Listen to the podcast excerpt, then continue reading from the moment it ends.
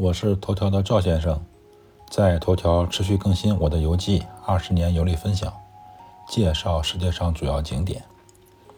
本篇文章共有一张照片。我和老婆去瑞士是在实现财务自由之后去的。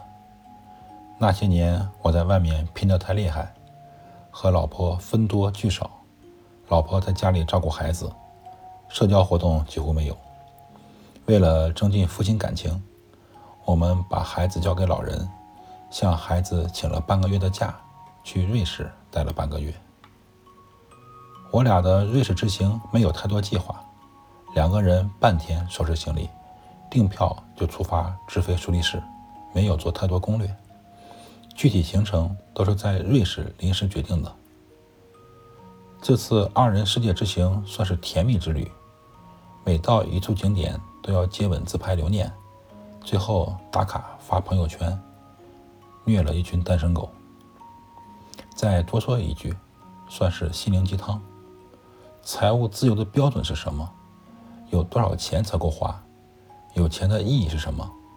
我对以上的问题回答很简单：财务自由的标准就是在选择的时候更简单。我和老婆这次直接头等舱往返瑞士。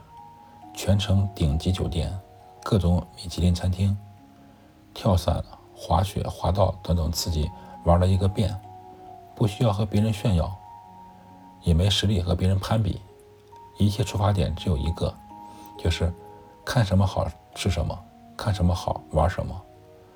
一顿面包香肠会吃得很开心，一顿米其林也不觉得人生上了一个台阶。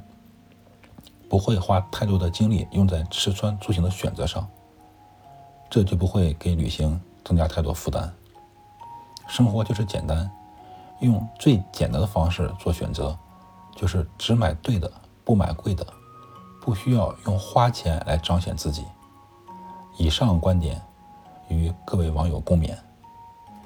当然，最重要的就是和心爱的人在一起，哪里都是家。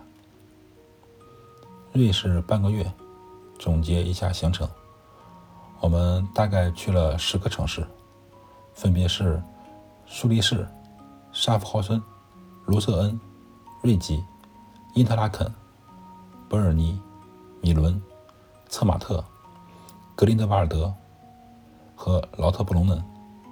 总结下来，瑞士的总体感觉有四点：一，雪山比较多，我们爬了三座。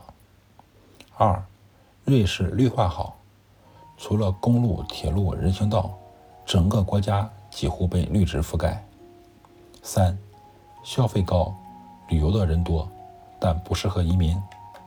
四，旅游设施完备，公共交通方便，几乎所有的高山景点都可以搭乘缆车或火车到达。